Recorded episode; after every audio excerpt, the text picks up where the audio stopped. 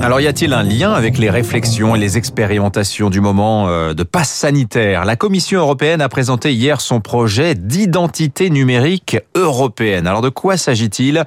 On en parle ce matin avec Gilles Babinet. Bonjour. Gilles Babinet, vous êtes avec nous?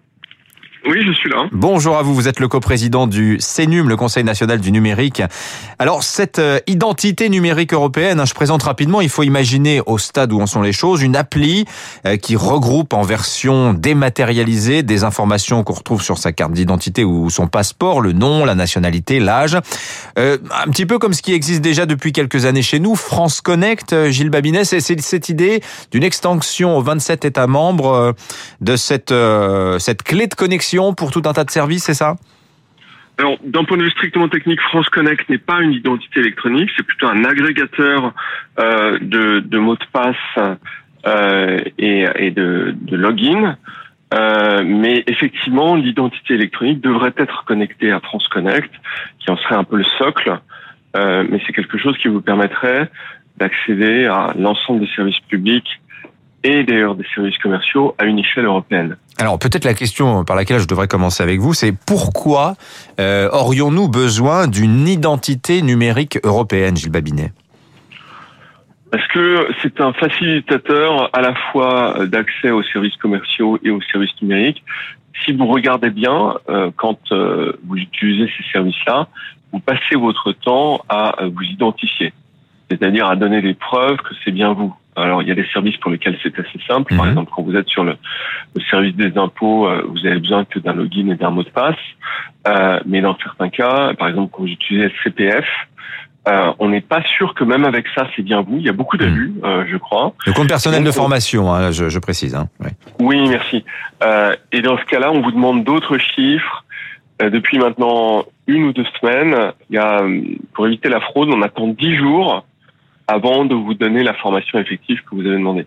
Donc, pour résoudre ces, tous ces problèmes-là, on cherche à développer une identité qui soit substantielle, qui soit d'un niveau élevé. Euh, et donc, c'est le projet IDAS de l'Union européenne euh, qui vient d'être effectivement, euh, euh qui fait l'objet d'annonces nouvelles pour faire en sorte que euh, il soit plus fonctionnel. On ajoute à ça un portefeuille dans lequel on va pouvoir stocker un certain nombre d'éléments qui sont un peu cruciaux personnels. Par exemple, alors qu'est-ce qu'on pourrait mettre dans ce portefeuille numérique présentant donc des éléments euh, d'identité et qui serait donc généralisé à l'ensemble de l'Union européenne, Gilles Babinet? Qu'est-ce qu'on pourrait mettre Des euros numériques? Là, je vous tends une perche parce qu'on sait que c'est un sujet de réflexion euh, intense et qu'au mois de juillet, normalement, il doit y avoir euh, un certain nombre de propositions de la Banque centrale européenne sur ce sujet. Oui, en l'occurrence, on les a pas encore vus, donc je ne voudrais pas spéculer sur ces, ces hmm. propositions.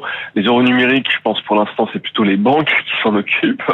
Euh, mais l'idée, c'est de pouvoir stocker des documents qui sont importants. Euh, ça peut être euh, euh, des actes notariés, euh, ça peut être des fiches de paye, ça peut être des choses comme ça.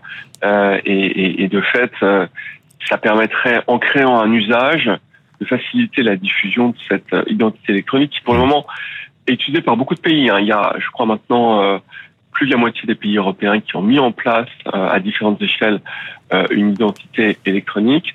Mais il y a deux problèmes. C'est que d'abord, les très grands pays ne l'ont pas mise en place euh, et elle fonctionne pas bien. elle fonctionne à toute petite échelle lorsqu'elle existe dans ces grands pays. et puis, le, le deuxième problème, c'est qu'il n'y a pas d'intégration européenne. C'est-à-dire que votre identité électronique, quand vous changez de pays, elle ne fonctionne pas. Ça, c'est vraiment l'enjeu initial qui avait poussé le, euh, l'Europe, c'est-à-dire au travers d'une identité euh, de faciliter l'intégration européenne, comme euh, l'a fait en son temps l'euro ou le fait de, de, de retirer mhm. les, les, frais de roaming lorsque vous voyagez avec votre téléphone mobile. Voilà, donc cette idée d'une harmonisation, d'une nécessaire harmonisation, parce qu'effectivement, l'idée d'une Union européenne n'est pas très euh, ne se matérialise pas vraiment si on conserve tout un tas d'obstacles, notamment à l'identification. Euh, alors, vous, la question se pose aussi de la sécurité euh, de ce portefeuille euh, numérique, Gilles Babinet.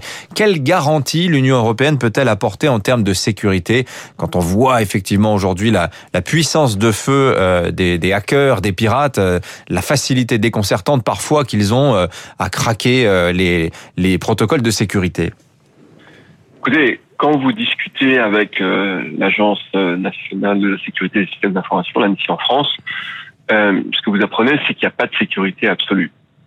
en revanche, il y a des implémentations, des mises en place de technologies qui sont réputées sûres lorsqu'on les fait convenablement, en tout cas plus sûres que les autres. Donc l'Europe s'appuie à cet égard sur les meilleures normes, les meilleurs standards. Et malgré tout, il y a des choses qu'on n'arrive pas à casser. Hein. Donc, euh, mmh. euh, si je prends par exemple le compteur Linky, euh, c'est quelque chose qui est réputé comme assez solide. Et vous avez d'autres systèmes de ce type qui fonctionnent bien.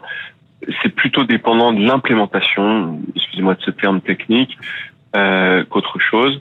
Je pense qu'on peut arriver à avoir quelque chose qui serait raisonnablement sûr, euh, et, et, évidemment, l'Europe s'appuie sur euh, ces standards-là. Donc, euh, il faut jamais dire jamais. Il peut y mhm. avoir des failles, on peut en découvrir postérieurement, ça arrive, mais il faut aussi postuler de la possibilité que ce soit quand même d'un niveau très élevé, euh, et en tout cas d'un niveau suffisamment élevé pour que ça décourage euh, des, des, hackers pour lesquels le fait d'arriver à casser cette sécurité mhm. serait d'une énergie supérieure aux bénéfices. En tout cas, ils n'ont pas besoin, en tout cas, ils n'ont pas besoin du projet IDAS, les hackers, pour accéder à un certain nombre de données personnelles. Hein. On, le voit, on le voit au nombre d'affaires, effectivement, où euh, des fichiers clients, euh, des, des, données personnelles euh, sont capturés ainsi, notamment auprès, auprès d'entreprises privées mal protégées. Merci en tout cas de votre expertise, Gilles Babinel, coprésident du CENUM, le Conseil national du numérique, pour parler ce matin de ce projet d'identité numérique européenne, nom de code IDAS. On en reparlera. 6h53, Baptiste Gabory est dans le studio. 3 minutes pour la planète. Dans un...